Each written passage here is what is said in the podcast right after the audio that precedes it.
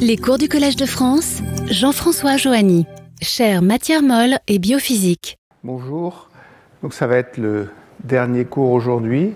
Donc je vous rappelle ce que j'ai fait la dernière fois. Je vous avais parlé de ces séparations de phases en présence d'une transition de phase hors d'équilibre. Et ce que je vous avais montré, c'est que ça, ça arrête le mûrissement d'Oswald. Ça veut dire qu'il y a une taille finie de gouttes, il y a un rayon de nucléation. Les petites gouttes grossissent, les grosses gouttes diminuent en taille, et il y a une taille stable de nucléation. Alors ce que je veux faire aujourd'hui, c'est regarder un type de fluide actif spécial qui aussi, euh, qui aussi à la fin amène à une taille bien définie de gouttes lorsqu'il y a une séparation de phase, mais où là, il n'y a pas de problème de nucléation, c'est un mûrissement d'Oswald qui est inversé, c'est-à-dire que spontanément, les petites gousses grandissent et les grandes gouttes décroisent. Alors j'avais un tout petit peu commencé la dernière fois, et ce que j'avais commencé à faire, c'est vous parler de tension de surface pour une séparation de phase à l'équilibre. Donc je vous parle de tension de surface. Donc je considère un fluide qui a une transition de phase qui est décrit par une énergie libre F de phi, et puis il y a des termes en gradient, donc il y a aussi des termes plus un demi de L gradient carré phi. Ça, c'est la densité d'énergie libre, c'est ce que j'avais appelé G de phi. Et puis, à partir de la construction de la double tangente, je peux construire les deux phases à l'équilibre. Ce que je vous ai dit à la toute fin du cours la dernière fois, c'est qu'il y a une autre fonction qui est intéressante par rapport à f de phi que j'ai appelée g de phi, à oméga de phi, qui est f de phi, moins le potentiel chimique à l'équilibre, potentiel d'échange à l'équilibre fois phi, alors, je ne sais pas s'il faut que je mette plus ou moins. Il faut que je regarde parce que autrement ça ne marchera pas. C'est plus, je crois. Plus. Alors, cette fonction-là, je vous l'avais tracée. Ça, c'est oméga en fonction de phi. Elle a deux minima, dont la valeur est 0. Ça, c'est ce que j'avais appelé phi C. Ça, c'est ce que j'avais appelé phi D en retranchant ce terme-là, je, retranche le potentiel chimique et ma, condition de la double tangente devient très très simple. J'ai ramené la double tangente à, la recherche des minima de cette fonction oméga, qui plus est des minimaux égaux à zéro. Ça c'est intéressant parce que si j'ai une interface entre phi euh, alors c'est phi ici et phi c là. Si j'ai une interface entre les deux, si j'ai une interface entre les deux, la concentration va être dans le domaine intermédiaire, c'est-à-dire que ça va me coûter de l'énergie, et quand je calcule toute l'énergie que ça me coûte, ça va me donner la tension interfaciale, c'est-à-dire l'énergie associée à cette interface. Il n'y a pas que ce terme-là qui contribue, il y a celui-là qui contribue aussi. Qu'est-ce qu'il y a? Le carré n'est pas au bon endroit, il a raison. Pardon. Euh, donc après, si je veux regarder comment se fait l'interface, il y a une propriété qui sera vraie, c'est que le potentiel chimique total est constant. Alors le potentiel chimique, alors je vais l'écrire mu moins mu équilibre, c'est-à-dire je vais écrire la différence entre le potentiel chimique et le potentiel chimique d'équilibre, simplement parce que ça c'est la dérivée de oméga. Est égal, alors il y a un mu 0 de phi moins mu équilibre, mu 0 c'est la dérivée de phi, c'est le potentiel d'échange que j'ai défini dans presque tous les cours précédents. Et puis il y a le terme qui vient de là, qui est moins L, gradient carré phi cette fois. Ce que je veux étudier, c'est une interface entre deux phases, une phase dense et une phase diluée, et quand l'interface est courbe et faiblement courbée. Je prends une interface comme ça, et puis en un point donné, je vais définir la normale à cette interface. Et ce que je veux, c'est regarder ce qui se passe quand je traverse l'interface. Alors, ce que j'avais fait la dernière fois, c'est que je vous avais introduit une coordonnée que j'avais appelée petit n, qui est la coordonnée le long de la normale, et j'insiste sur le fait que je travaille dans la limite où la courbure est faible. Ça veut dire que tous les rayons de courbure sont grands devant la largeur de l'interface. Alors ici, j'ai même triché, hein, j'ai remplacé l'interface par une courbe continue, c'est-à-dire d'épaisseur nulle. En pratique, il y a une épaisseur finie. Et je suppose que la courbure est très très faible, et donc tous les rayons de courbure sont grands. Ça veut dire que la densité, elle varie essentiellement suivant le vecteur normal ici. Ce que je vous avais aussi montré, c'est que la Poisson phi dans cette euh, approximation-là, alors c'est la dérivée seconde de la coordonnée, le Laplacien, donc il y a un d2 phi sur dn2, plus une correction qui est associée à la courbure. Et la correction associée à la courbure, ce que je vous ai montré la dernière fois, c'est que c'est dφ sur dn fois la courbure. Donc ça, c'est rien d'autre, si je le reporte là-dedans, que l'équilibre du potentiel chimique. Donc j'ai mu moins mu équilibre de phi, moins mu équilibre, pardon, égale mu 0 de phi, moins mu équilibre, moins L d 2 phi sur dn2, moins d phi sur dn fois h, qui est une équation dont je vous avais dit qu'elle était encore due à M. Kahn. C'est ce qui s'appelle l'équation de Allen-Kahn. Alors, il y a des façons bien plus simples d'introduire la transition interfaciale, mais ce que je vais faire là, d'abord, ça répond à la question de Jacques Pro il y a deux cours, mais surtout, c'est ce que je vais faire dans une situation un tout petit peu plus compliquée après. Alors, je ne le ferai pas explicitement après, mais là, c'est facile de le faire de façon explicite. Je vais multiplier cette équation par dφ sur dn des deux côtés, et puis je vais intégrer sur toute la largeur d'interface. C'est-à-dire, je vais partir très loin ici, puis je vais arriver très très loin de l'autre côté en prenant l'origine de ce côté-là. Ça c'est simple parce que mu est constant, mu équilibre est constant. Donc je multiplie ici par dφ sur dn. Alors je vous rappelle qu'avec mes notations, hein, je vais essayer de ne pas changer de notation par rapport aux fois précédentes. Ici, j'ai une fraction volumique phi moins, et ici j'ai une fraction volumique phi plus. Ça c'est la phase condensée, dont la fraction volumique n'est pas tout à fait égale à phi c, ça c'est la phase diluée dont la fraction volumique n'est pas tout à fait égale à phi plus. Alors ce thème-là, il est simple. Si je multiplie par des phi sur dn et que j'intègre, ça fait phi plus moins phi moins. Égale d2 phi sur dn2 fois d phi sur dn. Ça, c'est la dérivée de d phi sur dn au carré. Et si j'intègre la dérivée de d phi sur dn au carré, j'ai la différence entre d phi sur dn au carré de ce côté-là et d phi sur dn au carré de ce côté-là. Mais si je suis très très loin dans une des phases, je ne sens plus l'interface, phi est constant, c'est égal à phi moins de ce côté-là, c'est égal à phi plus de ce côté-là, donc ce terme-là, il donne 0. Puis après, il reste moins, donc, euh, alors j'ai mis ce terme-là, ce terme-là, il donne 0, ça c'est la dérivée de oméga, donc ça donne oméga du côté plus, moins oméga du côté moins. Puis il me reste ce terme-là, je vais supposer que la courbure ne varie pas beaucoup, donc c'est comme si la courbure était constante, donc j'ai moins. Somme d'un côté de l'interface à l'autre côté de l'interface, c'est-à-dire en gros de moins l'infini à plus l'infini, dn, dφ sur dn au carré, fois l, fois h, il y a un l ici. Maintenant, il faut que je regarde ces deux termes-là. Si je suis exactement à la concentration phi ce terme-là fait 0. En pratique, ma concentration, c'est phi+, elle est un tout petit peu différente, mais la correction est du deuxième ordre. Donc si je veux les termes au premier ordre en, courbure, ce terme-là vaut 0. Pareil ici, la fraction volumique c'est phi plus, c'est tout près de phi c, et à l'ordre le plus bas en 1 sur r, ce terme-là est aussi du deuxième ordre.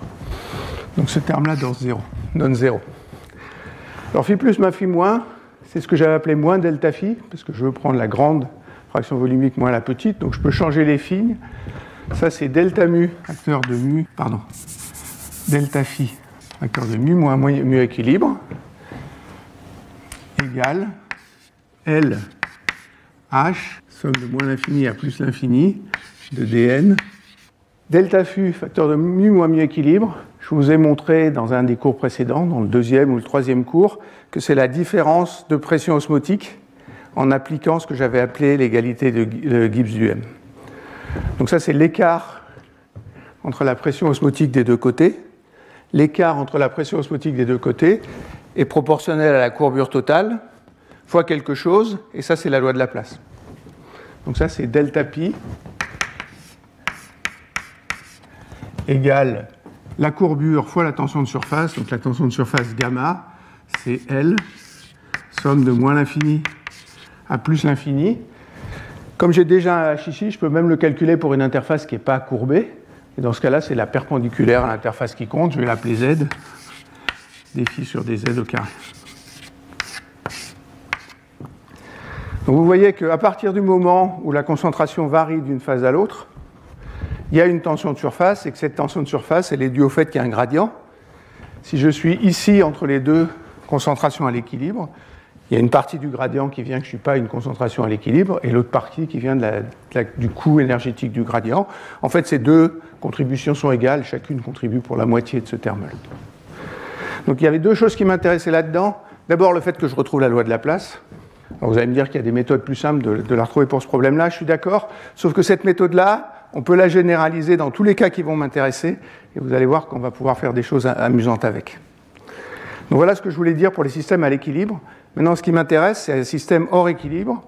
Donc je vais appeler ça, donc c'est deuxièmement, hein, préparation de phase dans un fluide actif.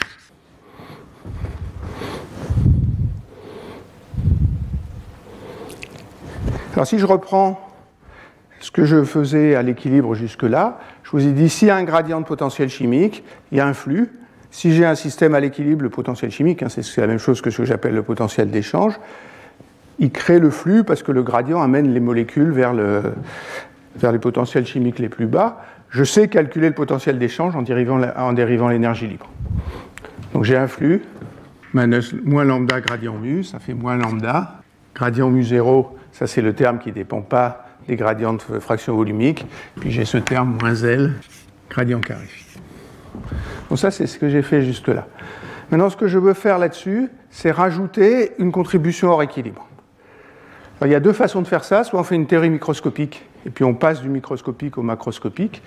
C'est assez compliqué à faire. Il y a une autre façon qui est celle que j'avais suivie dans mes cours au début sur les systèmes actifs, c'est que j'utilise les symétries du problème. C'est-à-dire je vais rajouter à ça tous les vecteurs que je sais construire. Alors je ne vais pas rajouter tous les vecteurs parce que j'en aurai beaucoup. Je vais aussi supposer que les variations de concentration sont faibles dans le même sens que ça. C'est-à-dire qu'elles varient, mais elles varient à une échelle de taille bien plus grande que la taille que les molécules. Alors, pour un système actif, j'aurai les termes passifs, hein, J, euh, c'est Laplacien mu 0 ici. C'est moins lambda. Voilà, j'ai écrit de façon un peu tordue. Hein. Euh, non, c'est divergence de J. J'ai écrit des bêtises. C'est moins gradient. Voilà. Voilà, c'est comme ça qu'il faut l'écrire. Donc je veux rajouter à ça tous les termes que je peux construire. Dans ce système-là, j'ai qu'un seul paramètre, qui est le paramètre d'ordre, c'est phi. Alors c'est pour ça que j'appelle ça un système actif scalaire. Si je veux faire un vecteur, la seule façon que j'ai de faire un vecteur avec la fraction volumique phi, c'est le gradient de phi. Donc il faut que je rajoute à ça tous les termes qui dépendent de gradient de phi quand le gradient de phi n'est pas trop grand. Alors si on, si on regarde les termes qu'on peut mettre, il y en a deux. Je peux mettre ici un terme plus lambda gradient phi au carré. Et puis, il y a un deuxième terme que je peux mettre ici, plus, alors je vais mettre un lambda en facteur, zeta, gradient phi, donc le Laplacien de phi fois le gradient phi. Ces termes, ils sont assez similaires parce que ici j'ai une dérivée, ici j'ai deux dérivées, donc j'ai trois, je suis d'ordre 3 en gradient, et puis si je compte les puissances de phi, là j'ai gradient phi au carré, là j'ai deux fois le, phi, le gradient phi aussi, donc ils sont à l'ordre 3 en gradient et à l'ordre 2 en phi. Qui plus est, si vous vous limitez à cet ordre-là, alors je ne vous ai pas fait de dérivation systématique, mais c'est assez facile de vérifier qu'il n'y en a pas d'autres. Donc ça, c'est tous les termes que je peux écrire à l'ordre 3 en gradient et à l'ordre 2 en phi. Et tout le but du cours maintenant, ça va être de voir comment ça, change la séparation de phase. Donc c'est deux termes actifs qui sont là. Alors je vais faire deux remarques, trois remarques même. Euh, la première, c'est que si je me place à une dimension, c'est-à-dire si phi ne varie que dans une direction, hein, ce qui était un peu le cas ici, où il variait surtout dans la direction n, le gradient, c'est d phi sur dz. Ça, ça fait d phi sur dz fois d de phi sur dz2, et d phi sur dz fois d de phi sur dz2, c'est la dérivée de d phi sur dz au carré. Ça veut dire qu'à une dimension, je peux rentrer ce terme à l'intérieur du gradient, et ça va être une contribution à lambda. Donc le terme en zeta, il, me change lambda. Alors il y a un facteur 1,5 ici, donc ça fait lambda moins zeta sur 2. Donc à une dimension, tous les termes peuvent être mis à l'intérieur du gradient. Et la seule chose que ça fait, c'est que je remplace lambda par lambda moins zeta sur 2. Vous allez me dire, si c'était comme ça, j'aurais pas besoin d'introduire zeta, ça ne changerait rien. Par contre, je suis à dimension plus grande que 1, je ne peux pas faire le raisonnement que je viens de faire, Mais on sait comment est-ce qu'on peut décider si un, champ de vecteur est le gradient d'un autre champ de vecteur. Il suffit de prendre le rotationnel. Si le rotationnel est nul, il y a toujours un potentiel, hein. c'est ce que vous savez pour le champ électrique par exemple. Si le rotationnel de E est égal à 0, il y a un potentiel. Euh, si le rotationnel n'est pas nul, il n'y a pas de potentiel. Donc je peux calculer le rotationnel de J. Alors je le prends ici. Tout ce qui est dans le gradient, rotationnel de gradient, c'est 0. Donc tous ces termes-là, ils me donnent 0. Donc le seul terme qui peut ne pas être équivalent à un potentiel, c'est le terme en zeta. Alors effectivement, si vous le calculez, donc rotationnel J'aime bien écrire ces choses-là avec des vecteurs nabla. Hein. C'est le produit vectoriel entre le vecteur gradient et puis le vecteur j. Alors il vient de là, il y a lambda de zeta. Puis si vous faites un peu attention aux, formules de combinaison du rotationnel et des gradients, ça c'est gradient de Laplacien phi, vectoriel gradient phi. Maintenant, si je choisis un sans phi quelconque, je peux calculer son Laplacien, le gradient du Laplacien mais rien ne me dit que le gradient du, Laplacien est aligné avec le gradient de phi lui-même. Dans ce cas-là, le rotationnel est non nul. Si le rotationnel est non nul, ça veut dire que je ne peux pas définir de potentiel chimique dans cette histoire-là. Donc mon système est bien à l'équilibre parce que je ne peux pas définir de potentiel chimique. Qui plus est, si je ne peux pas définir de potentiel chimique, je ne peux pas définir d'énergie libre. Il n'est pas à l'équilibre. il y a une méthode qui est standard, qui est due à Helmholtz. C'est que pour un champ de vecteur quelconque, même si vous ne pouvez pas définir un potentiel associé à ce champ de vecteur, on peut toujours écrire ce champ de vecteur comme une partie dont le rotationnel est nul et une partie dont la divergence est nulle. Ça veut dire que je peux écrire que J, je vais écrire moins lambda gradient mu plus quelque chose, et ça, ça sera le potentiel associé à ce champ-là. Ça, c'est ce qui se passe quand le rotationnel est nul. Puis il y a une partie dont la divergence est nulle et un champ de vecteurs dont la divergence est nulle. cette fois, c'est plus le champ électrique qu'il faut considérer, c'est le champ magnétique. C'est le rotationnel du potentiel vecteur. Il y a un truc qui va nous sauver, c'est que la seule chose qui intervient dans mon équation du mouvement, c'est divergence de J. Et divergence de J, ce terme-là ne contribue pas, et donc j'ai quand même un potentiel chimique bien défini. Donc pour faire la dynamique, j'ai un potentiel chimique bien défini. Alors ce que je veux faire, c'est prendre ce fluide-là, qui est géré par un courant comme ça. Et puis, je veux regarder l'équilibre de phase. Et la façon de faire ça, c'est que je vais regarder une interface entre deux phases. Donc, je la veux à l'état stationnaire, hein, donc défi sur des, euh, défi sur dt est égal à 0, donc divergence de J égale 0. Qu'est-ce que c'est une interface? C'est le profil de concentration entre deux phases. Ça veut dire que très loin vers la gauche, j'aurai une phase diluée qui aura une concentration bien définie. Il y a une interface où la fraction volumique augmente, et très loin vers la droite, j'ai une concentration élevée. Donc ça, c'est ce que j'avais appelé FID, c'est ce que j'avais appelé FIC. Ça, c'est un problème, alors j'appelle Z la coordonnée normale à l'interface, c'est un problème à une dimension. Si j'ai un problème à une dimension, c'est pour ça que je vous l'ai dit, lambda, c'est lambda moins Z sur 2, et J, c'est le gradient de quelque chose. Donc une solution très simple, c'est de prendre tout ça égal à 0. Ça, ça satisfait bien les équations. Qui plus est, si je suis très loin vers la droite et très loin vers la gauche, ce terme-là est égal à 0, ce terme-là est égal à 0, celui-là c'est pareil que lambda. Donc ça veut dire que mu0 de phi c égale mu0 de phi d. Bon, ça pour l'instant, il n'y a aucune surprise, hein, c'est ce que j'ai fait pour un fluide à l'équilibre. Pour un fluide à l'équilibre, j'ai une autre condition, c'est que la pression osmotique est la même dans les deux phases. Ceci dit, pour calculer la pression osmotique, j'ai besoin de l'énergie libre. Ici, il n'y a pas de potentiel chimique. S'il n'y a pas de potentiel chimique, il n'y a pas d'énergie libre. Donc je ne sais pas calculer la pression osmotique. Alors il y a une astuce, et l'astuce est purement mathématique, c'est de faire un changement de variable. Au lieu d'utiliser la fraction volumique phi, je vais introduire une fonction de phi, psi.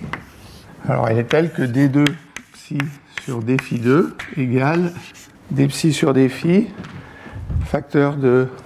Alors, faut pas que je me trompe dans les préfacteurs. Zeta moins 2 lambda sur L. Elle fait intervenir que zeta moins 2 lambda, hein, c'est normal, puisque je vous ai dit qu'il suffit que je remplace lambda par lambda moins zeta sur 2. Alors, euh, si je peux. Je peux là. Ça va comme ça? Non, je peux allumer la lumière, moi non, mais si j'ai quelqu'un qui peut allumer la lumière. Euh, oui, c'est vrai que d'habitude, il allume la lumière. Voilà, la lumière est allumée. Merci beaucoup. Euh, et qui plus est, ça, je sais, euh, faire le calcul explicitement. Ça veut dire que psi égale, alors j'ai exponentielle de zeta moins lambda, moins 2 lambda sur L fois phi, je vais prendre moins 1, et puis il y a un facteur devant qui est L sur zeta moins 2 lambda. il n'y a aucune astuce, hein, c'est une équation du premier degré. Simplement, je retranche 1 pour que quand phi égale 0, psi est égal à 0. Ça, c'est ce qui va me localiser l'interface, donc je veux qu'il soit à la même position. Et puis j'intègre bêtement, il s'avère que c'est plus pratique de, faire ça, je pourrais le faire sans ça. Et puis je vais aussi remplacer l'énergie libre F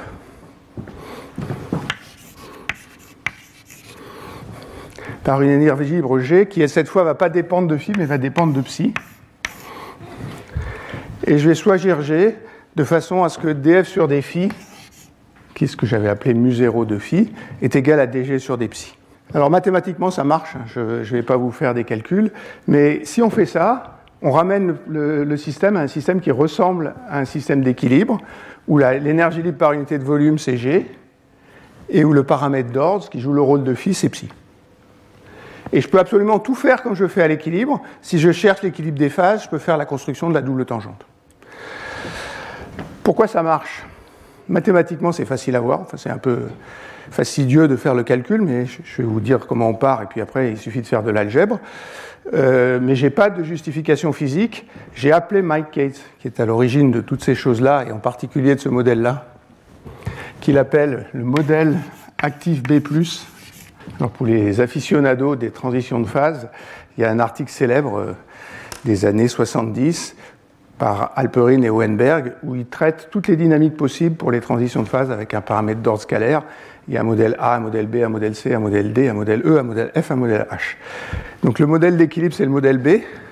Après, il l'a fait actif, puis il a rajouté un plus parce que dans la première version, il n'avait pas mis ce terme-là. Et vous allez voir que ce terme-là, c'est lui qui fait toute l'histoire que je vais vous raconter. Euh, donc, euh, je l'ai appelé, je lui ai dit, mais est-ce que tu as une interprétation physique? Il m'a dit non, pour moi, pour l'instant, c'est une opération mathématique. Ça donne la réponse. La réponse est bien en accord avec les simulations numériques, mais je n'ai pas d'interprétation physique. Ce qui ne me satisfait pas vraiment, et je suis à peu près persuadé qu'il y a une interprétation physique quelque part que je ne suis pas capable de, vous donner. Maintenant, si vous faites ça, donc maintenant il y a un potentiel chimique. Hein. je vais l'appeler mu tilda. Euh, c'est mu plus mu c. Il est ici, hein, c'est mu 0 moins euh, L gradient carré phi. Alors je vais mettre D2 phi sur dz2 hein, parce que c'est à une dimension. L'astuce mathématique, c'est vous prenez cette équation et vous faites ce que j'ai fait là. Vous multipliez par d phi sur dz, sauf qu'il ne faut pas le faire avec phi, il faut le faire avec psi. Donc si vous multipliez par d psi sur dz des deux côtés, et puis vous intégrez Pareil entre moins l'infini et plus l'infini. Alors si vous d'abord vous multipliez par des psi sur des z, ce que vous trouvez, donc pareil que tout à l'heure, hein, mu tilde est constant. Donc vous trouvez que tilde des psi sur des z moins dg sur des z égale moins L sur 2. Je suis en train de tricher avec ma barre, je suis désolé, je n'écrirai pas plus loin. Euh, c'est bête et méchant, mais c'est assez méchant. En tout cas, moi, ça m'a pris du temps d'arriver à ça. Euh, par contre, le résultat est plutôt sympathique parce que mu est constant, donc ça, c'est la dérivée de quelque chose. Ça aussi, c'est la dérivée de quelque chose. Qui plus est, d psi sur dz à l'infini des deux côtés, ça fait 0. d phi sur dz à l'infini des deux côtés, ça fait 0. Donc si j'intègre de très loin de ce côté-là à très loin de ce côté-là, ce terme-là s'annule. Donc ça veut dire qu'il y a une quantité conservée entre les deux phases et que cette quantité, alors qu'ils appellent la pseudo-pression, et je vais l'appeler P pour pas l'appeler pi, pour bien insister sur le fait que ce n'est pas la pression osmotique, c'est simplement mu tilda psi moins G. Ça, c'est presque la même définition que ce que j'avais pour la pression osmotique. Hein. C'était phi mu moins F. Mu, c'est tilda, c'est le potentiel chimique. Alors il y a une petite astuce, c'est que dans les gradients, il y a le terme en lambda mais autrement c'est la même chose. Mais si je regarde très loin dans les deux phases, c'est la même définition que ce que j'avais avant, sauf que j'ai remplacé f par g et, phi par psi. C'est ce que je vous disais tout à l'heure, je fais la même thermodynamique et je trouve que P plus égale P moins. là, il est écrit explicitement dans l'article qu'ils n'ont pas d'interprétation physique de cette pression P. On voit bien que ça ressemble beaucoup à la pression osmotique, ce n'est pas la pression osmotique. Mon sentiment, c'est qu'il y a des contraintes actives et qu'on est en train de prendre en compte les contraintes actives de façon exacte, euh, mais ils n'ont pas fait ça et j'ai envie de le faire. C'est tout ce que je peux dire, j'ai même commencé à essayer de le faire. Euh, mais maintenant, j'ai deux équations à deux inconnus, parce que j'ai P du côté plus qui est égal à P du côté moins, ou si vous voulez, je peux l'écrire P de phi C égale P de phi D, et puis j'ai mu 0 de phi C égale mu 0 de phi D. Donc à partir de ça, je peux calculer les concentrations à l'équilibre fraction volumique dans les deux phases. Alors ils l'ont fait numériquement. Euh, si on le fait numériquement, il faut se donner une énergie libre. Donc ils ont pris une énergie libre, donc une densité d'énergie. Il ah, ne faut pas que j'écrive là. Je vais écrire à gauche là-bas. La densité d'énergie libre. Alors ils prennent l'énergie libre standard qu'on prend pour euh, une théorie de Landau. Ça veut dire qu'ils prennent f de phi égale une constante, un quart. Ça, c'est une théorie, un développement de Landau jusqu'à la puissance 4 en phi qu'on prend symétrique. vous allez me dire, ça va pas bien parce que le minimum phi c'est égal à 1, phi d c'est égal à moins 1. Ça veut dire qu'ils ont, ils ont translaté l'échelle de phi de façon à revenir à ça. Donc ma, fraction volumique dans la phase diluée, c'est une constante plus d, et la fraction volumique dans la phase concentrée, c'est la même constante plus d. Et à partir de ça, on peut faire le calcul. C'est une solution d'équation algébrique. Donc maintenant, si j'arrive à revenir en arrière sur ce qui ne plaisait pas à Françoise, voilà. Et donc il calcule, il les appelle phi 2 et phi 1. 0, c'est le système passif. Euh, et puis ici, 1, moins 1, c'est fixé pour le système passif et ils se sont arrangés pour que ça soit moins 1 pour la phase diluée, ils se sont arrangés pour que ça soit plus 1 pour la phase dense, donc 1 ça passe là. Ils ont tracé 0,5 et moins 0,5 parce que ça c'est la spinodale, c'est-à-dire c'est la limite de stabilité. Euh, et puis vous voyez que la concentration dans la phase diluée et la concentration dans la phase dense dépendent explicitement de zeta et de lambda. Et dans ce cas-là, comme le seul paramètre qui compte, c'est lambda moins zeta sur 2, ça dépend explicitement de zeta moins 2 lambda. Alors vous allez me dire, so what? Euh, La forme explicite ne euh, m'intéresse pas beaucoup.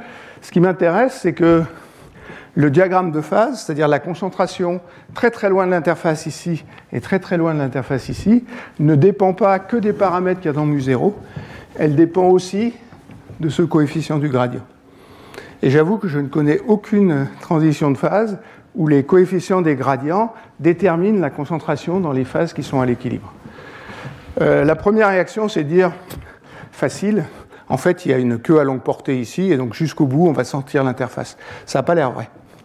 C'est-à-dire quand on fait le développement au voisinage de l'infini, euh, les concentrations ont l'air de relaxer exponentiellement vers les valeurs qui sont là. Donc je ne sais pas d'où ça vient. Euh, c'est relié au fait que euh, ce n'est pas la pression osmotique qu'on utilise, c'est cette pression-là. Mais on a un système ici où l'interface fixe la concentration des deux phases à l'équilibre, ce qui est euh, totalement inhabituel. Donc voilà ce qu'on trouve pour le système à une dimension. c'est pas ça que je veux faire. Ce que je veux faire, c'est regarder comment on peut former des gouttes. Oui. Si on cherche une vitesse en ah, dans ce cas-là, il n'y a pas de vitesse pour l'interface. C'est une vraie solution du problème.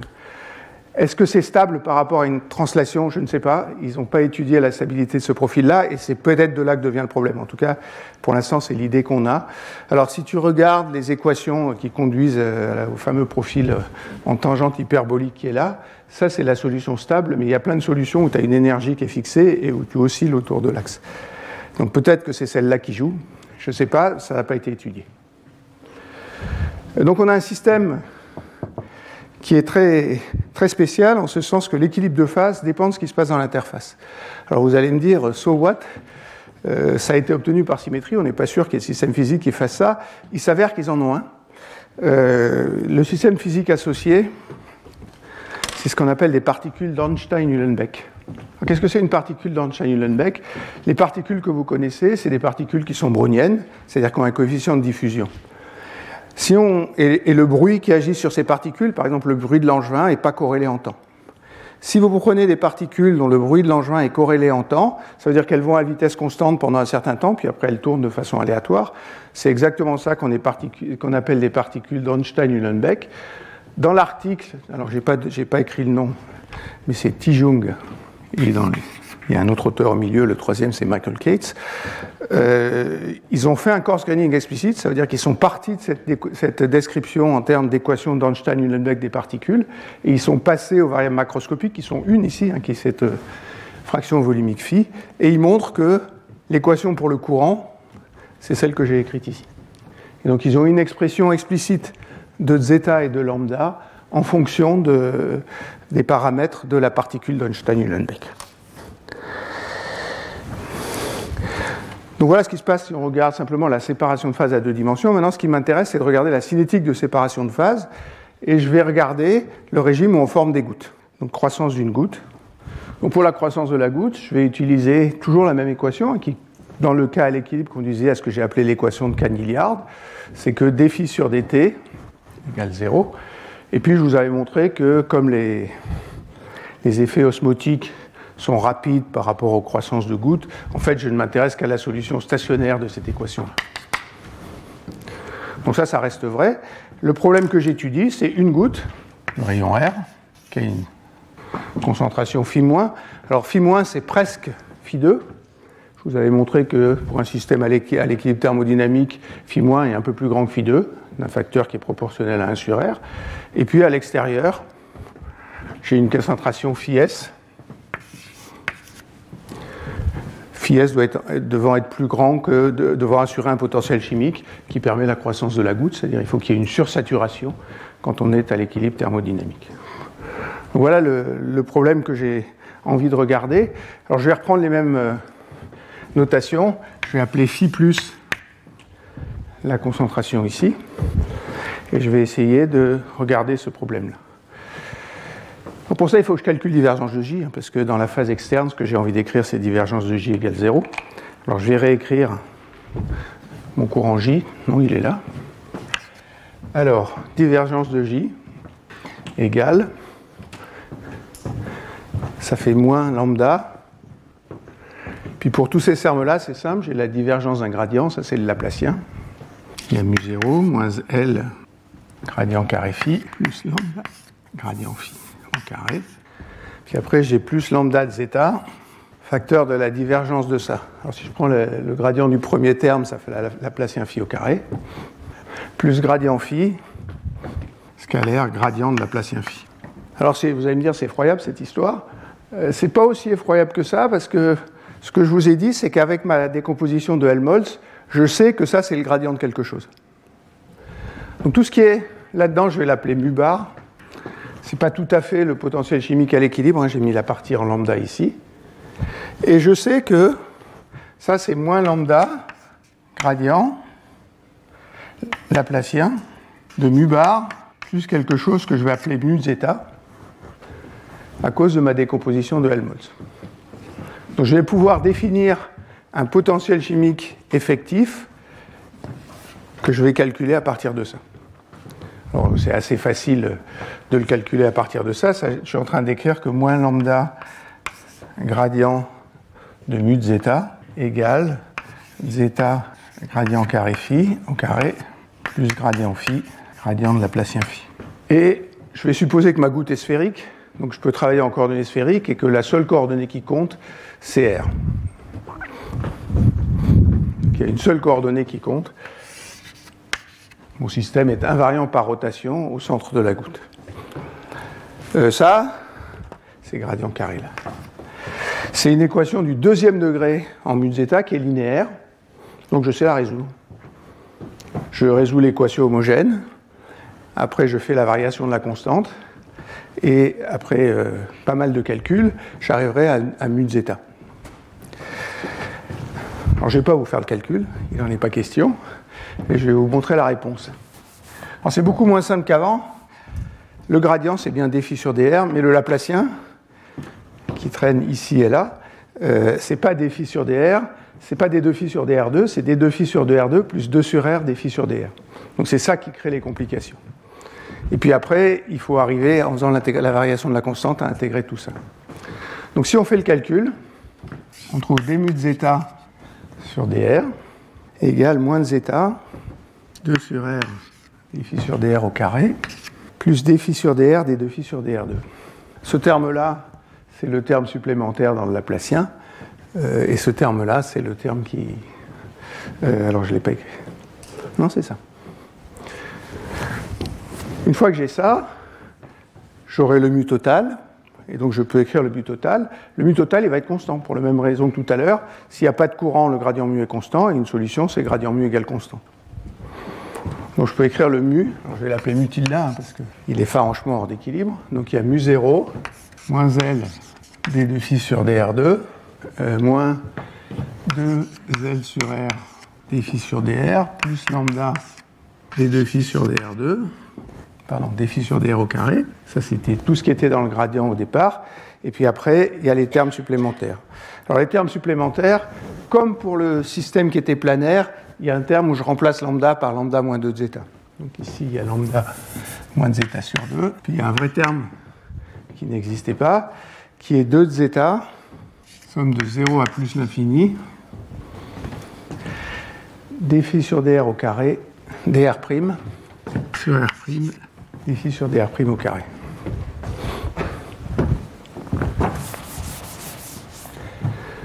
Donc voilà ce qui joue le rôle du potentiel chimique. Et à l'équilibre entre les phases, ou quand je regarde un problème comme ça, je sais que mu il doit être constant.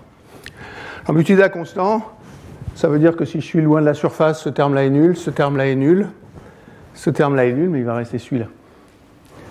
Donc à l'équilibre entre les phases, je vais avoir mu 0 mu tilde égale mu 0. Alors c'est pas de 0, c'est de r à plus l'infini.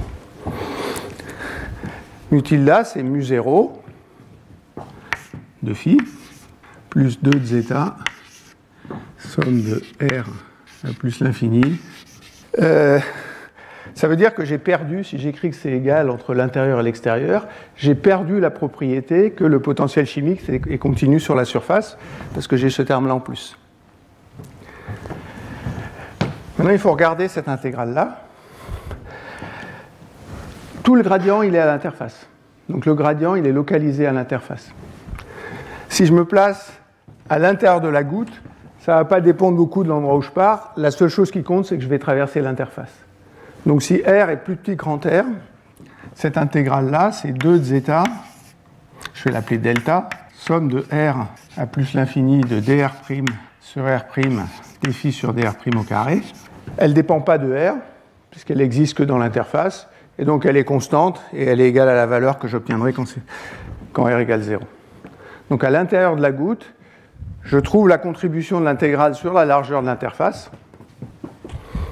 et ça me chiffre le potentiel chimique. Donc si je regarde à l'extérieur de la goutte, c'est-à-dire si je pars de là, dφ sur dr c'est à peu près 0. Et donc cette intégrale-là, elle est nulle à l'extérieur de la goutte. Donc si R est supérieur à grand R, somme de R plus l'infini de dr' sur R'. Alors bien sûr, si je fais un calcul propre, elle ne saute pas exactement. Il y a une variation très brusque de l'intégrale à l'interface. Mais si je regarde l'égalité des potentiels chimiques maintenant, ça c'est continu, et ça, ça a un saut. Donc ça veut dire que le potentiel chimique mu0 de phi, il a un saut à l'interface. Ça, c'est pas du tout ce qui se passait pour le cas à l'équilibre thermodynamique. À l'équilibre thermodynamique, quand j'avais étudié la dynamique, je vous avais montré que la première propriété, c'était que le potentiel chimique était constant à l'interface, en gros parce que les molécules devaient être à l'équilibre des deux côtés de l'interface. Ici, ce n'est pas vrai parce qu'il y a ce terme supplémentaire, et celui-là, pour le coup, il a longue portée. Ça, c'est aussi un terme qui est d'ordre 1 sur R, parce que si le seul endroit où les sur dr', est, est différent de 0 est à l'interface, c'est en gros 1 sur R. Donc c'est bien une correction qui est proportionnelle à l'inverse du rayon. Ça veut dire que c'est comme ça. En pratique, c'est pas plus, c'est pas delta 0, c'est un truc qui décroît, mais qui décroît très vite sur la largeur de l'interface. Donc si je regarde un peu à l'extérieur et un peu à l'intérieur, je vais trouver des choses. Alors un peu à l'extérieur, ça veut dire un peu à l'extérieur à une distance plus grande que la largeur de l'interface, un peu à l'intérieur à une distance plus grande que la largeur de l'interface. Je ne vais pas trouver la même valeur des deux côtés. Bien sûr, si je faisais un calcul propre, je trouverais que mon intégrale, elle varie comme ça. Avec une largeur ici qui est la largeur de l'interface. Donc si je, si je reviens à ça, je vais trouver que mu moins mu de phi moins plus delta égale mu de phi plus. Donc à une échelle macroscopique, où je fais tendre la largeur de l'interface vers zéro, il y a un saut du potentiel chimique. il y a juste un truc que tu viens de dire euh, que je vais corriger, c'est qu'on ne sait pas si zeta est positif ou négatif. Je n'ai jamais parlé du signe de zeta encore. Donc suivant la valeur du signe, si zeta est positif, j'aurai un saut comme ça. Si zeta est négatif, j'aurai un saut dans l'autre sens. Donc voilà pour. Tu as l'air sceptique, Jacques. On en reparlera après. Euh, donc ça, ça me donne l'équivalent de ce qui se passe pour le potentiel chimique. Maintenant, il faut que je regarde ce qui se passe pour la pseudo-pression. Vous n'allez pas être surpris de ce que je vais faire pour ça. Ce que, vous auriez envie que je fasse, et c'est en gros pour ça que je vous l'ai fait au début, c'est je prends le potentiel chimique total, la définition du potentiel chimique total que j'ai écrite ici, je multiplie par des phi sur dr de deux côtés et j'essaye d'intégrer. Alors ce n'est pas par des, des phi sur dr qu'il faut multiplier, c'est par des psi sur dr. Donc vous multipliez par des psi sur dr ici, toute cette équation, et j'intègre au travers de l'interface. Ça, c'est exactement ce que j'ai fait pour l'interface plan, c'est ce que j'avais fait pour le système passif, et c'est pour ça que je vous ai traité le système passif comme ça. C'est aussi ce que j'ai fait pour l'interface plan, et c'est ce qui m'a donné la définition de la pseudo-pression. Alors si on fait ça, et je ne vais pas vous le faire, j'intègre du centre de la goutte ici jusqu'à quelque chose qui est très loin à la concentration phi+, on trouve que P- moins P+, c'est-à-dire la pression à l'intérieur de la goutte moins la pression à l'extérieur de la goutte, est égale à 2 calmatilda sur R. Alors là aussi, hein, ça n'implique que de l'algèbre, mais elle est un peu lourde. Euh, je ne vais même pas vous dire ce que vaut gamma tilda. Euh, sauf que dans le cas passif, comme c'était l'intégrale de défi sur d au carré et la tension de surface était positive, ici, il n'y a aucune contrainte sur gamma tilda. Donc gamma tilda peut être positif ou négatif. Ça veut dire que je peux avoir des tensions. Alors je peux appeler ça une pseudo-tension de surface. Je peux avoir une pseudo-tension de surface positive et une pseudo-tension de surface négative. Euh, quand on lit ça la première fois, on saute au plafond, on dit aussi la tension de surface est négative, la goutte est instable. Sauf que ce n'est pas la pression, c'est cette espèce de pseudo-pression. Et rien ne nous dit que quand la tension de surface effective est négative, le système est instable. Il s'avère qu'il y a des régimes où la goutte est stable, bien que gamma tilde soit négatif. Donc on a un système un peu tordu, où le potentiel chimique saute, où on peut avoir l'équivalent d'une tension de surface qui est négative, et pourtant la goutte est stable et peut croître ou décroître en restant sphérique. Alors, maintenant une fois que vous connaissez l'équation pour la différence de potentiel chimique entre les deux côtés et la différence de pression entre les deux côtés, on peut calculer la pression des deux côtés. Alors, c'est ce qu'ils ont fait. Le plus simple, c'est de regarder la pression. Alors, ce calcul-là, il, est fait pour zeta égale moins 4. Je vais mettre moins 4L, ce qui prennent L égale 1. Et, euh, et lambda varie. Il y en a un qui est lambda égale moins 0,5 et l'autre c'est lambda égale plus 0,5. Si vous regardez ce qui se passe dans la phase dense, qui est ça, ça c'est la phase d'équilibre. Alors ce que j'appelle la phase d'équilibre, c'est la phase que j'ai calculée pour une interface plane. On trouve quelque chose à l'intérieur de la goutte qui est plus grand que pour l'interface plane. Ça, c'est mon équation de Gibbs-Thompson. Elle est à peu près vérifiée. Dans les deux cas, euh, quand j'augmente le rayon, la différence tend vers zéro. Toutes les corrections que j'ai calculées sont en 1 sur R, donc il n'y a pas de surprise avec ça. Euh, ça, c'est pas très contraire, en tout cas à mon intuition à moi. Eh ben voilà, les valeurs sont là, c'est pas moins 0,5, c'est moins 1. Ce qui est plus surprenant, c'est ce qui se passe dans la phase diluée. Alors pareil, la phase diluée à l'équilibre, elle serait ici. Ce que je vous ai dit pour un système à l'équilibre pardon, c'est la phase diluée en état stationnaire pour une interface plane. Pour un système à l'équilibre thermodynamique, on doit trouver à l'extérieur de la goutte, parce que le potentiel chimique est constant, une valeur plus grande que la valeur euh, à l'équilibre de phase. On trouve bien une valeur plus grande que la valeur à l'équilibre de phase si lambda égale 0,5. Si lambda égale moins 1, on trouve une valeur plus petite. Alors pourquoi on trouve une valeur plus petite?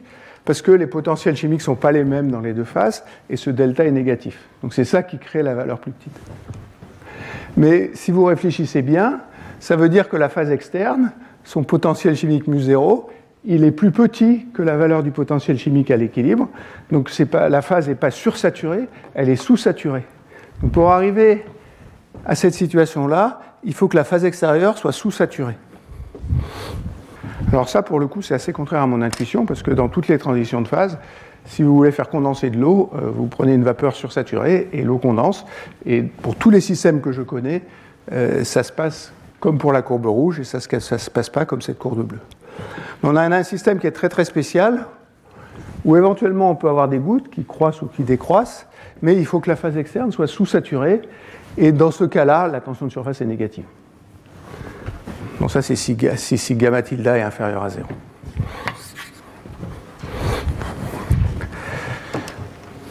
La courbe rouge conduit à un comportement normal, et la courbe bleue conduit à ce comportement un peu inversé, où on a une sous-saturation au lieu d'une sursaturation. Alors, mon dernier point sur, sur cette chose-là va être de discuter le mûrissement d'Oswald. Et je vais appeler ça le mûrissement d'Oswald inversé. Maintenant, il n'y a plus de, surprise dans la façon dont on fait le calcul. Hein. J'ai les deux conditions à l'interface. Ça veut dire que je connais le potentiel chimique dans cette phase-là et dans cette phase-là. Et le calcul se fait exactement comme il se fait à l'équilibre thermodynamique, évidemment avec une algèbre qui est un petit peu plus compliquée, mais ça ne change pas grand-chose à la physique de ce qui reste. La chose qu'ils ont fait ensuite numériquement, c'est qu'ils ont essayé de regarder. Alors, je n'ai pas donné gamma tilde, mais il y a une expression explicite de gamma tilde. Donc ils ont repris l'énergie libre que j'ai donnée et ils ont cherché dans quelles conditions la tension, la pseudo-tension de surface était négative. Il y a deux régions où la pseudo-tension de surface est négative. Donc cette fois, ils utilisaient les paramètres lambda et zeta, donc les deux paramètres que j'ai rajoutés pour rendre le système au équilibre. Il y a une région ici quand lambda est grand et quand zeta est grand. Et puis il y a une région que celle que j'ai montrée tout à l'heure quand zeta est très négatif et lambda est très négatif.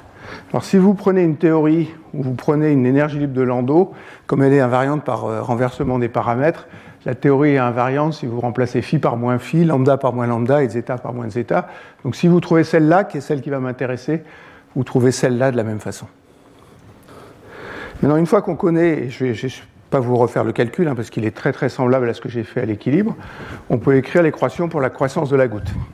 Alors une première, euh, chose qu'on pourrait deviner et qui est naïve, c'est de dire, ben c'est facile, je vous ai dit que je remplaçais phi par psi et, f par g et la pression par la pseudo-pression. Je prends l'équation que j'avais avant avec ça et ça va me donner le bon résultat. C'est pas vrai parce que dans les équations de conservation, c'est pas dψ sur dt qui est égal à la divergence de j, c'est vraiment dφ sur dt qui est égal à la divergence de j. Donc c'est ça le seul changement dans le calcul.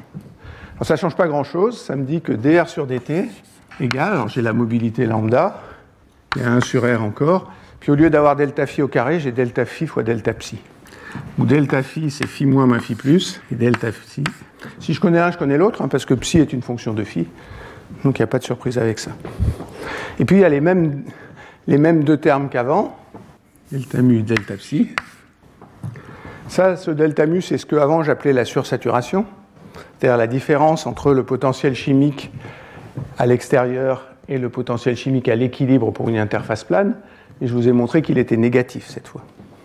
Donc delta mu, c'est la sous-saturation. C'est mu dans la solution très loin, moins mu équilibre, ou mu équilibre, c'est le potentiel chimique mu 0 à l'équilibre dans la phase externe. Ce n'est pas le même dans la phase externe et dans la phase interne. Donc voilà ce que me donne cette équation-là, sauf que delta mu est inférieur à 0 et gamma tilde est inférieur à 0. C'est pour ça qu'ils appellent ça un mûrissement d'osmose inversé. dr sur dt, c'est exactement l'inverse, au sens où il faut que je change les signes par rapport à ce qu'il y avait pour un système à l'équilibre. Alors je peux le tracer, hein, dr sur dt en fonction de r. Je vais mettre 0 ici. Je vous rappelle qu'à l'équilibre, j'avais quelque chose comme ça. Si j'inverse les signes, et puis on peut regarder la stabilité comme j'avais regardé pour les réactions chimiques. Si vous prenez une petite goutte, si ça c'est 0, dans cette région, dr sur dt est positif, ça veut dire que la petite goutte croît. Si vous prenez une grande goutte, dr sur dt est négatif et la grande goutte croît. Donc ici, il y a un rayon de nucléation stable. Quand je forme les gouttes, dans le cadre de cette théorie-là, cette théorie-là, elle a un problème, c'est que je n'ai pas mis de bruit. Donc il n'y a pas de fluctuation dans cette théorie-là. Mais dans la limite de champ moyen où j'oublie le bruit, le rayon de nucléation est stable, c'est-à-dire si une goutte se forme et un peu plus grande que le rayon de nucléation, elle décroît. Si une goutte se forme et qu'elle se forme un peu plus petit que le rayon de nucléation, elle croît. Et elles finissent toutes à ce rayon-là, qui est ce que j'avais appelé le rayon critique?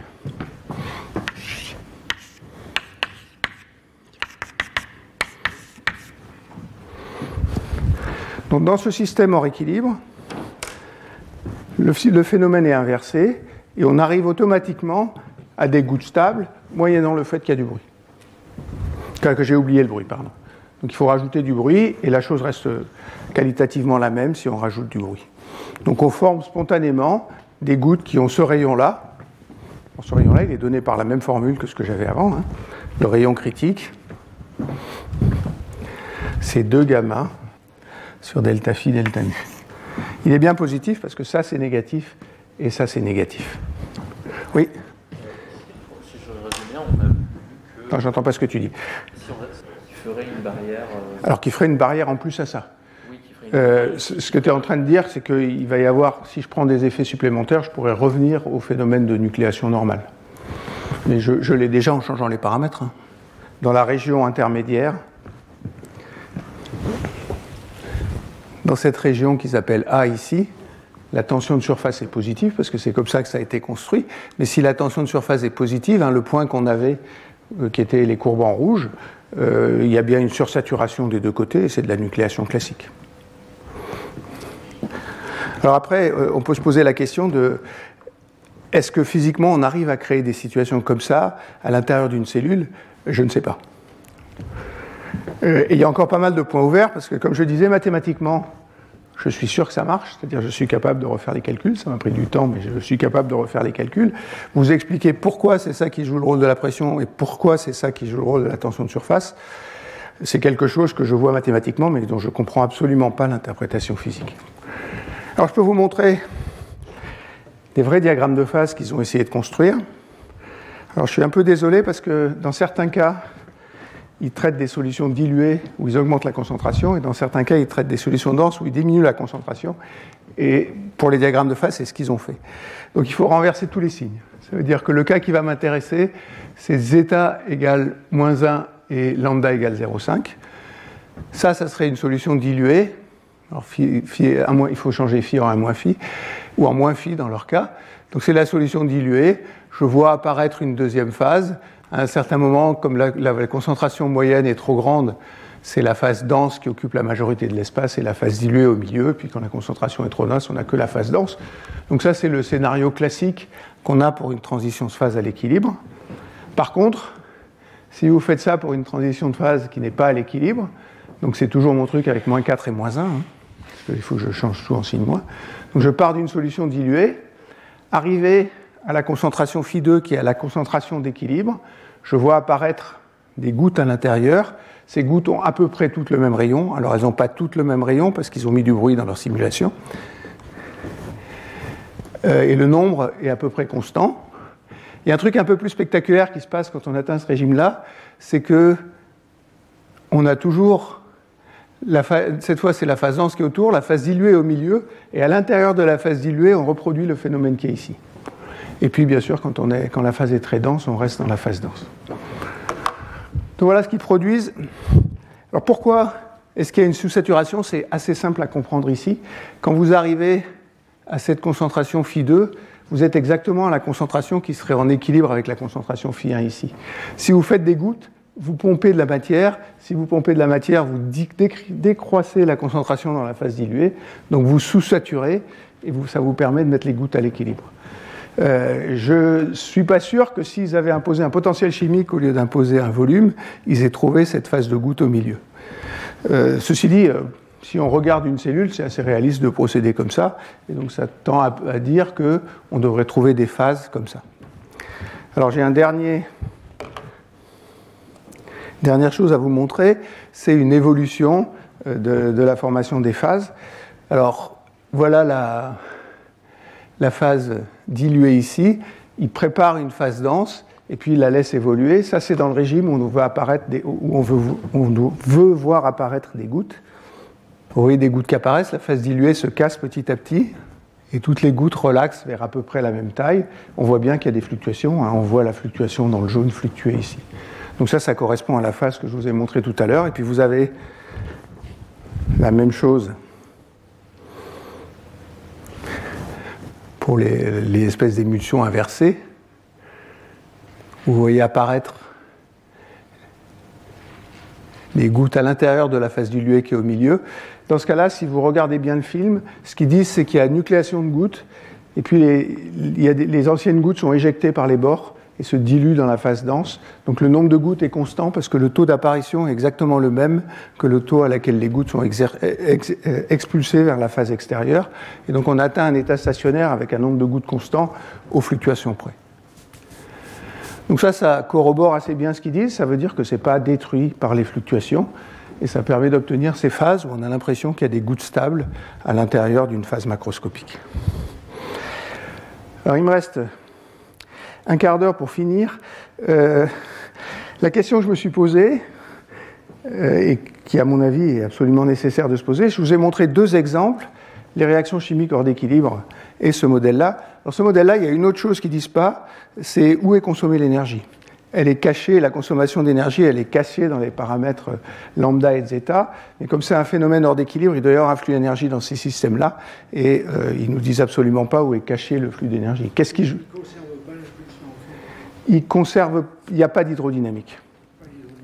Dans tout ce modèle-là, dans le modèle B, il n'y a pas d'hydrodynamique, c'est un flux, c'est un flux de repos qui n'est pas du tout sollicité, il n'y a pas de mouvement, donc il ne regarde pas les mouvements. Euh, ils ont étudié, mais alors pas avec tous les termes, en particulier pas avec celui-là, le modèle où il y a de l'hydrodynamique. Alors j'en ai jamais, j'en ai jamais parlé. Euh, ça change un peu la dynamique de croissance attendant l'hydrodynamique. Euh, je ne crois pas qu'ils aient été aussi loin sur le modèle où il y a de l'hydrodynamique que ce qu'ils ont été avec ça. donc une fois qu'on a étudié ces deux problèmes-là, on a envie de se dire tous les cas où on arrive à arrêter le mûrissement d'Oswald à des tailles finies, c'est des cas hors équilibre thermodynamique.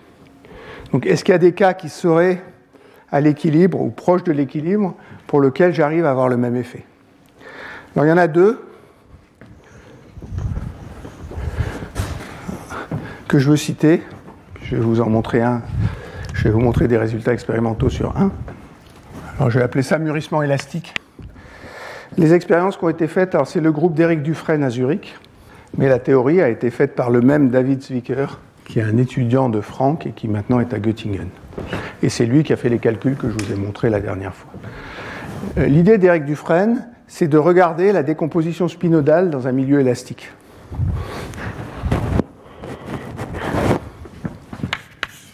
Pardon, le mûrissement d'Oswald. Et alors la façon dont il fait ça, il prend un gel. Son gel, c'est du PDMS. Et il le gonfle avec un solvant fluoré. Donc si vous partez d'un gel qui est bien gonflé, si vous voulez faire apparaître une goutte de fluide au milieu, il faut déformer le gel pour l'écarter, pour laisser la place pour la goutte de fluide. Donc en gros, il faut faire caviter le gel il y a bien une tension de surface entre les deux phases, celle où il y a surtout du fluide et celle où il y a surtout du gel, mais surtout vous déformez le gel. Donc il faut inclure dans le bilan des pressions que j'ai fait là-bas, il faut inclure la pression élastique créée par la déformation du gel. Donc ça, vous allez me dire, c'est facile, un gel c'est un milieu élastique, c'est souvent très très linéaire. Euh, sauf que si vous essayez de faire croître une goutte dans un gel en le, déformant uniquement de façon élastique, la pression qu'il faut exercer elle est indépendante de la taille. Donc pour avoir l'effet, il faut faire un calcul d'élasticité non linéaire. Et c'est ça qu'a fait David Zwicker. Alors si vous faites ce calcul, la seule chose que je vais vous montrer, c'est la courbe qui est la même que là-bas. dr sur dt en fonction de r. Il y a bien un rayon de nucléation, c'est-à-dire un rayon d'équilibre instable. Et puis la courbe fait ça.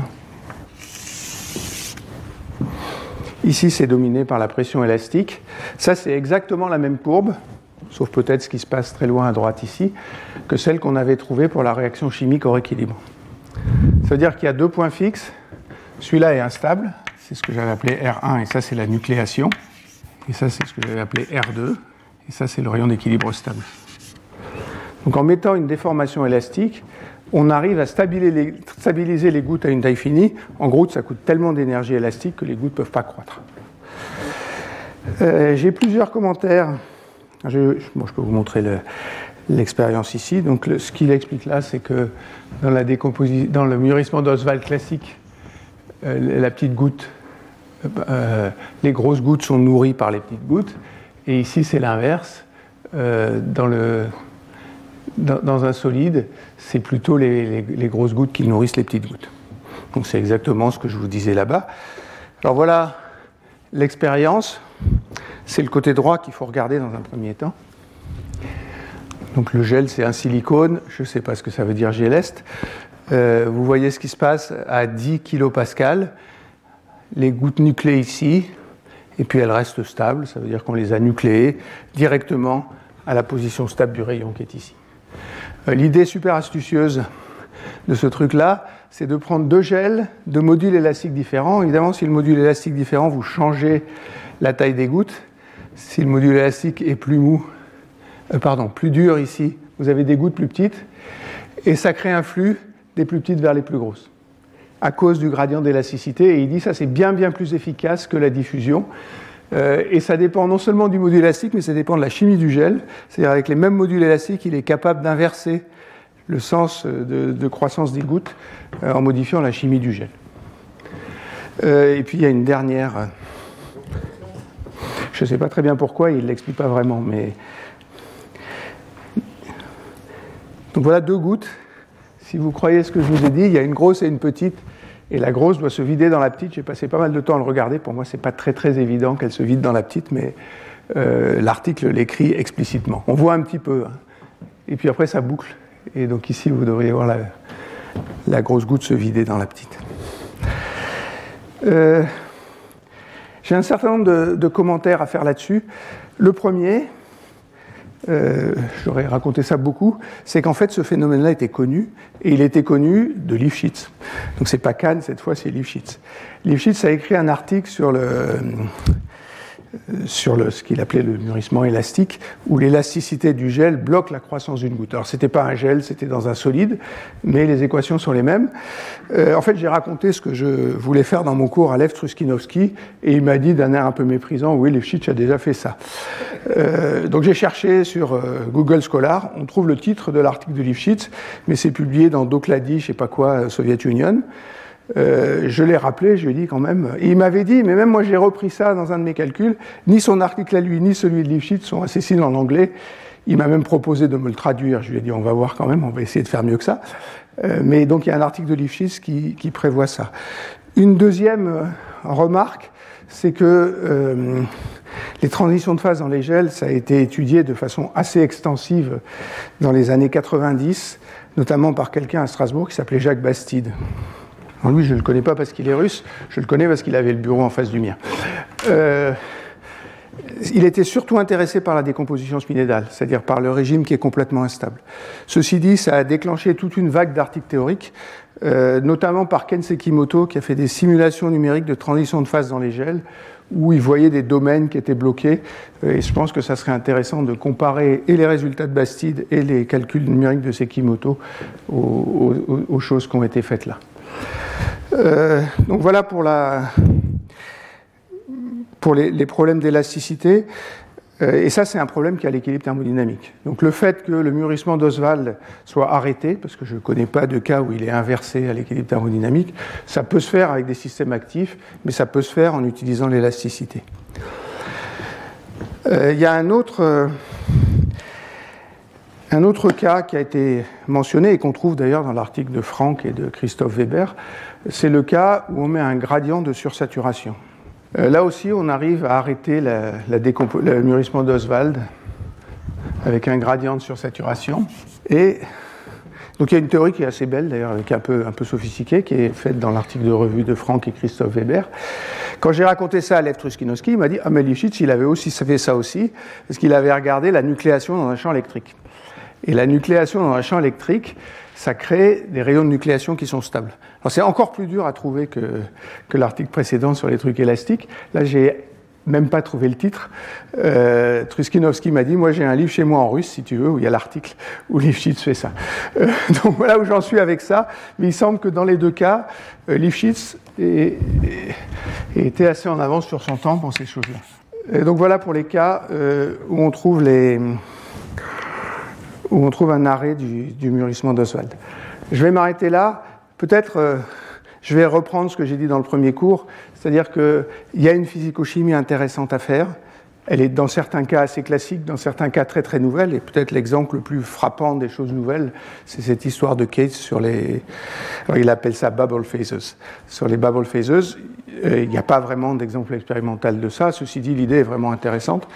Euh, j'aurais envie de pousser, et certains biologistes euh, le font. Hein. Tony Hyman, c'est un bon exemple. Il a appris une quantité de physico-chimie absolument incroyable en, quelques années.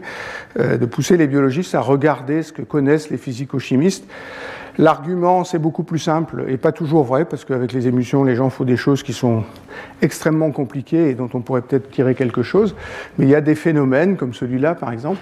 Alors, est-ce que ça, ça peut jouer un rôle dans la cellule? Est-ce que l'élasticité, la cellule est un milieu très encombré? J'en suis pas très sûr, mais pourquoi pas? Euh, il y a tout un tas de phénomènes qui sont plus ou moins bien connus des physico-chimistes et qui pourraient avoir des applications, j'ai envie de dire en les modifiant, parce qu'il y a quand même toujours des effets un peu spécifiques euh, aux molécules biologiques, mais qui pourraient nous apprendre beaucoup de choses sur tout ce qui est euh, ces condensats biologiques. Voilà, je m'arrête là.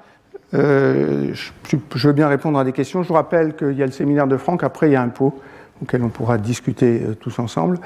et je vous remercie donc pour votre attention. Retrouvez tous les contenus du Collège de France sur www.colège-2-france.fr.